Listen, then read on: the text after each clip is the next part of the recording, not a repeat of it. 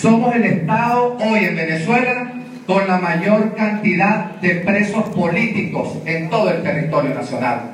Hay cerca de 500 presos políticos en Venezuela. 80 en este instante todavía, cuando son cerca de las 3 de la tarde del 12 de febrero, 80 están de manera ilegal, ilegítima, arbitraria e inhumana aún privados de libertad. A los familiares de los 80 que están acá, mi respeto, mi consideración y no los vamos a dejar solos hasta que el último de los 80 esté nuevamente Esa jornada del 23 de enero la describía muy bien Marbella, la describía muy bien Francisco, la indicaba muy bien Eliazar. Fue la manifestación de protesta más grande en la historia de todo el estado de Yaracuy. La más grande en toda la historia de Yaracuy. Y al igual que hoy, cuando el régimen, que es cómplice del que usurpa Miraflores, no voltea sus armas contra el pueblo de Yaracuy, no se rompe ni un solo plato, ni una sola ni un solo vaso, ni una sola botella. En aquella oportunidad una marcha hermosa, pacífica, estaba no solamente transcurriendo sin ningún problema, hasta que el régimen que está chorreado empezó a arremeter y terminó como terminó, con 102 presos políticos. Han salido, han salido 12, no 22, han salido 22 eran 102, han salido 22 y quedan todavía 80. Pero además de eso, más de 70 heridos. Y además de eso, persecuciones de manera continua, las cuales no han terminado. Persecuciones que además lamentablemente tienen un saldo que es imposible de remediar. Un joven asesinado de tan solo 18 años, Daniel Vélez, al cual a su familia le rendimos todo homenaje y vamos a seguir luchando hasta rendir el homenaje a la Vélez que se merece que salga el régimen, el régimen conquistador de Maduro. Persecución que ha sido afectado todos los partidos políticos, que han sido afectados periodistas, que han sido afectados gremios, sindicatos, que han sido afectados los ciudadanos, los ciudadanos de AP pero que también se han atrevido a llegar al extremo de perseguir y hoy desde este auditorio merece que le demos un fuerte aplauso de pie a nuestro Monseñor Obispo de la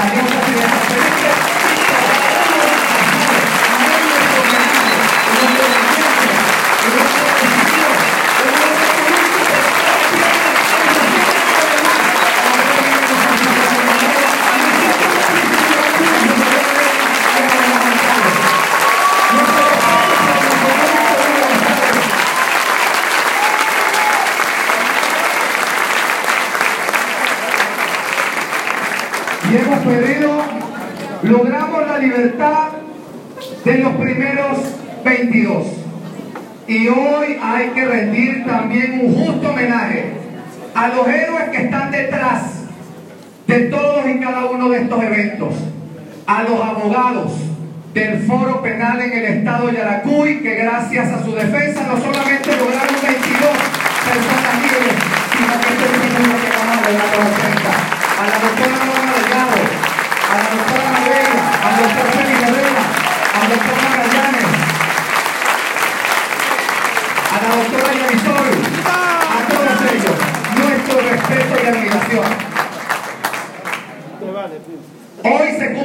20 días de esas prisiones, quedan 80 y hoy María compañeros de las distintas alianzas opositoras en el Estado, compañeras y compañeros y los medios de comunicación. Hoy creo que llegó el momento de una nueva acción contundente para que logremos la libertad de esos 80. Si hoy no terminan de salir en libertad los 80, proponemos que comience a partir de mañana la hora cero en Yaracuy y empezar acciones de todo tipo.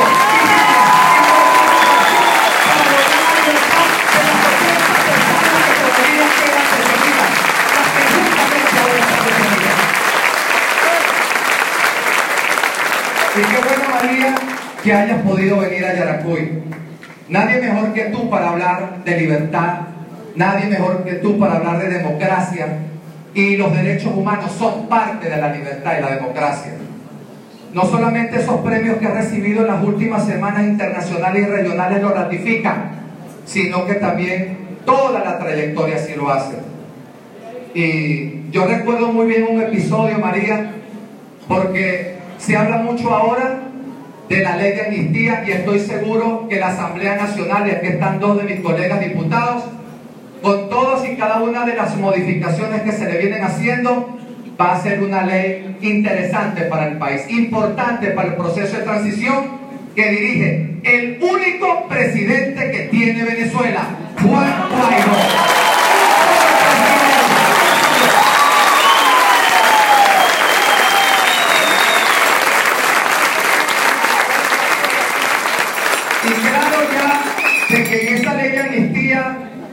No se perdona a violadores de derechos humanos. No se perdona, por ejemplo, a quien asesinó a Daniel Belli. No se perdona a quienes torturan. No se perdona a quienes amenazan, como lo han hecho en Yaracuy. Pero tampoco se puede perdonar. Y aquí la anécdota con María. Porque yo lo recuerdo muy bien, fue en el 2012. Había yo salido en libertad el año antes, en el 2011, y esa era María, y amigas y amigos, mi primera vez que iba a la Asamblea Nacional a ver el informe de gestión o la memoria y cuenta del presidente, por cierto, del presidente Maduro, del presidente Chávez. Fue la última, por cierto. La primera que yo vi, pero la última que él dio. Y recuerdo muy bien porque María estaba eh, delante de mí, serena, firme, corajuda. Y cuando Chávez cometió el error de abrir el micrófono a los diputados de la Asamblea Nacional, María con mucho, pero con mucho temple pidió la palabra. Le pusieron el micrófono y le expresó con mucha firmeza y coraje lo que debía hacer la Venezuela y que quería Venezuela. Y se atrevió a decirle que expropiar era robar.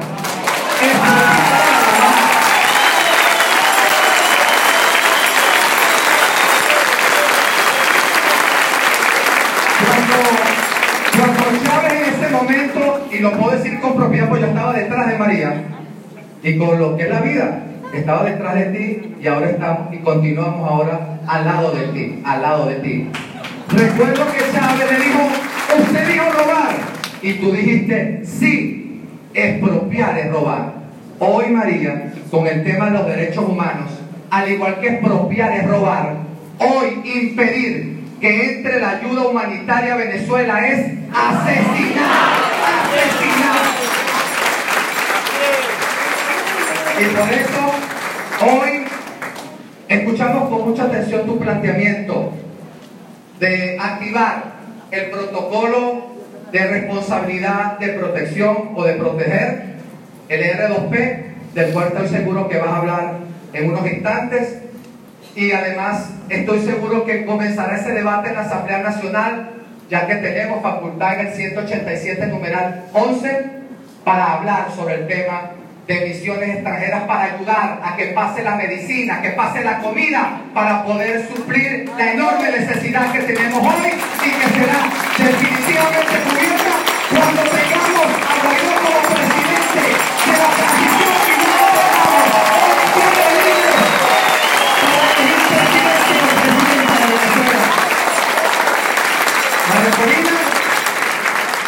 Este auditorio para la rueda de prensa es tuyo.